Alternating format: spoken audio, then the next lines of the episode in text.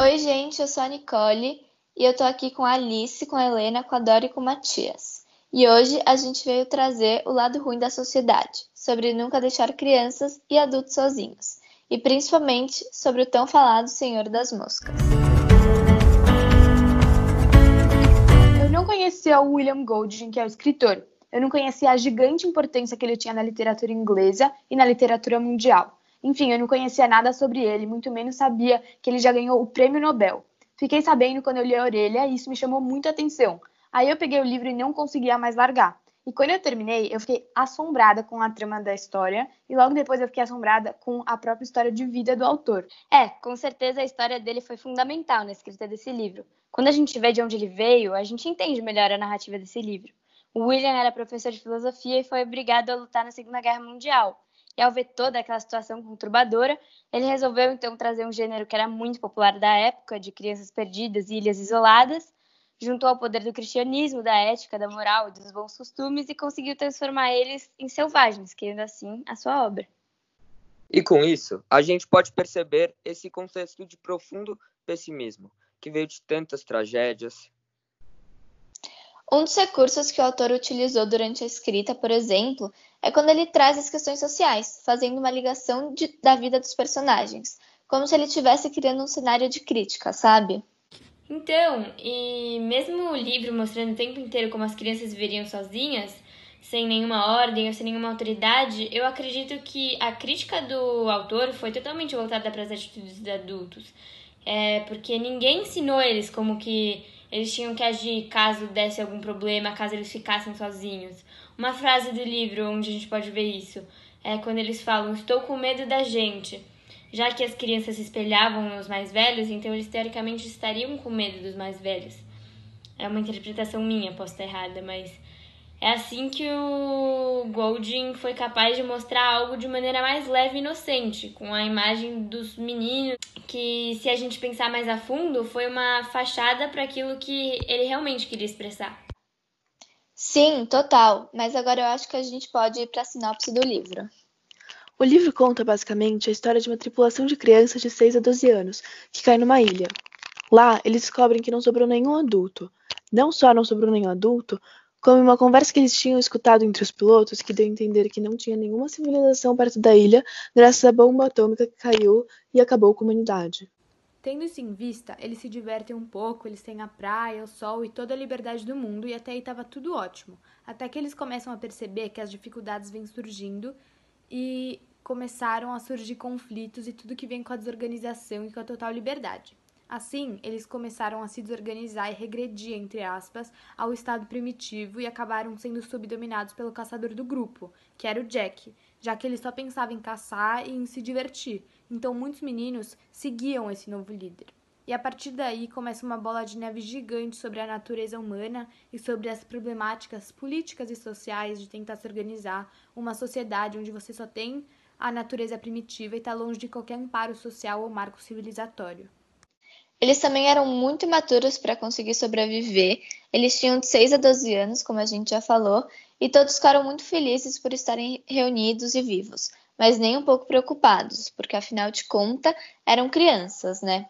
Mesmo assim, eles foram bem fiéis à política democrática, então Ralph, por ser o mais escolado e popular deles, conseguiu ser eleito a líder do grupo, apesar de que a ideia tenha sido de Porquinho. Sim, esse personagem que é o Porquinho, tadinho, ele recebeu esse nome pelo grupo por ser o personagem mais gordinho, o personagem que usava óculos, enfim. O que todos do grupo zoavam e ninguém respeitava. Ainda que ele seria o único que sobreviveria graças à sua responsabilidade e noção de como viver em uma sociedade. Exato. Mas que adianta ser o mais popular? Ralph só foi eleito porque enxergavam ele de uma maneira superior. Ele era o mais conhecido popularmente, o mais endeusado, podendo ver assim um espelho da nossa democracia. Às vezes, até inconscientemente, a gente pode ser manipulado para gostar ou aprovar de alguma coisa, acreditando fortemente na nossa cabeça que essa coisa, entre aspas, é exatamente como a gente imagina ou como a gente constrói.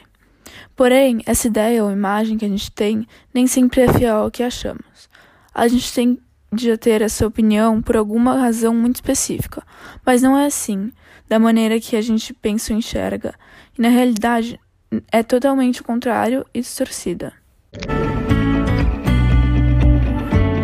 Aproveitando também o ponto que você trouxe dessa distorção de imagem de opinião, é legal falar que esse paradoxo da democracia desenvolvido serve muito mais para mostrar que às vezes alguém pode sim manipular o aparato democrático, para que a voz totalitária ganhe poder e elimine os vestígios da democracia que o elegeram. Sim, os direitos nunca estão garantidos e eles são uma conquista permanente que a gente precisa estar tá todo o tempo reconquistando. E as instituições que garantem esses direitos também foram conquistadas e a gente precisa trabalhar para manter elas. Não é simplesmente conseguir o direito e pronto. É, sempre precisa existir uma preocupação para que eles estejam funcionando bem. É complicado isso mesmo, porque às vezes a gente respira fundo e fala: bom, beleza, a gente já conseguiu e tá tudo ótimo. Não, agora a gente precisa ficar em alerta para cada passo sempre ter a garantia que aquilo vai continuar lá, sabe? De manter a conquista em pé é a, sensação, é a sensação que eu tenho, que a gente precisa aprender a ver as coisas mais como conquista e menos como vitória. Não sei se vocês pegaram meu ponto de vista, mas, por exemplo, em um jogo de futebol, o placar fica 3 a 0 3 pontos para quem ganhou e 0 para quem perdeu. Vitória para um deles, pronto, acabou. A conquista não, parece que a gente precisa o tempo todo estar tá reconquistando, reconquistando e reconquistando. E outra, não é porque a gente conhece a história que ela vai caminhar obrigatoriamente para frente e necessariamente para algo melhor. Sim, óbvio. Eu acho que esse livro traz reflexões muito interessantes. A concha, por exemplo, para quem não leu, em minha cabeça foi uma metáfora usada em cima de um objeto. Ela era um aparato que eles usavam para trazer ordem e quem segurava essa concha tinha o direito de fala e opinião. E é a partir da concha que aconteciam as eleições. E a partir disso, a gente vê como a concha, além de ser um objeto democrático que não funcionava para alguns, como o porquinho, criando a tão famosa desigualdade. Também, como a Dora falou, mostra o direito conquistado, mas não mantido.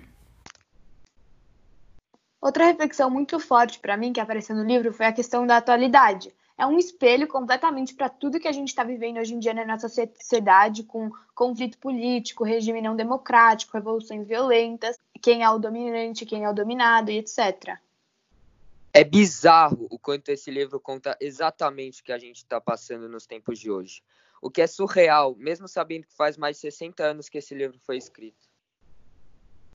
Hoje em dia, a gente consegue ver como a relação humana é essencial para a sociedade assim como os mais velhos podem ser grandes influências para os mais jovens, comprometendo nossa sociedade a não ter grandes alterações. A gente pode ver isso na convivência entre crianças, que é muito parecida com a de hoje em dia. O autor faz mesmo uma metáfora das organizações sociais, uma desconstrução e uma construção ao mesmo tempo da sociedade como um todo. Como eles estavam sozinhos naquela ilha, eles tinham que se adaptar, criando uma nova sociedade baseada naquela que eles já conheciam, onde todos deveriam seguir as mesmas regras e ajudar para que aquele novo modo de vida funcionasse. A gente tem que lembrar também que nem tudo funciona como esperado, né? Então, o que eles tinham em mente que funcionaria como a democracia ou essa imagem de sociedade mesmo não deu nada certo, chegando ali eles chegaram no final do livro, mas sem spoilers, é claro. Chegando no fim do nosso podcast, a gente queria falar que recomendamos muito esse livro, por mil e um motivos. Ele aborda vários assuntos muito importantes e interessantes de serem vistos, fora a relação que a gente faz com o presente, e principalmente com essa época, justamente que estamos vivendo. Esse livro é muito fácil de ler e a história te prende, não fica aquela coisa chata e cansativa de ler. E mesmo sendo um livro bem antigo, com certeza todo mundo vai amar.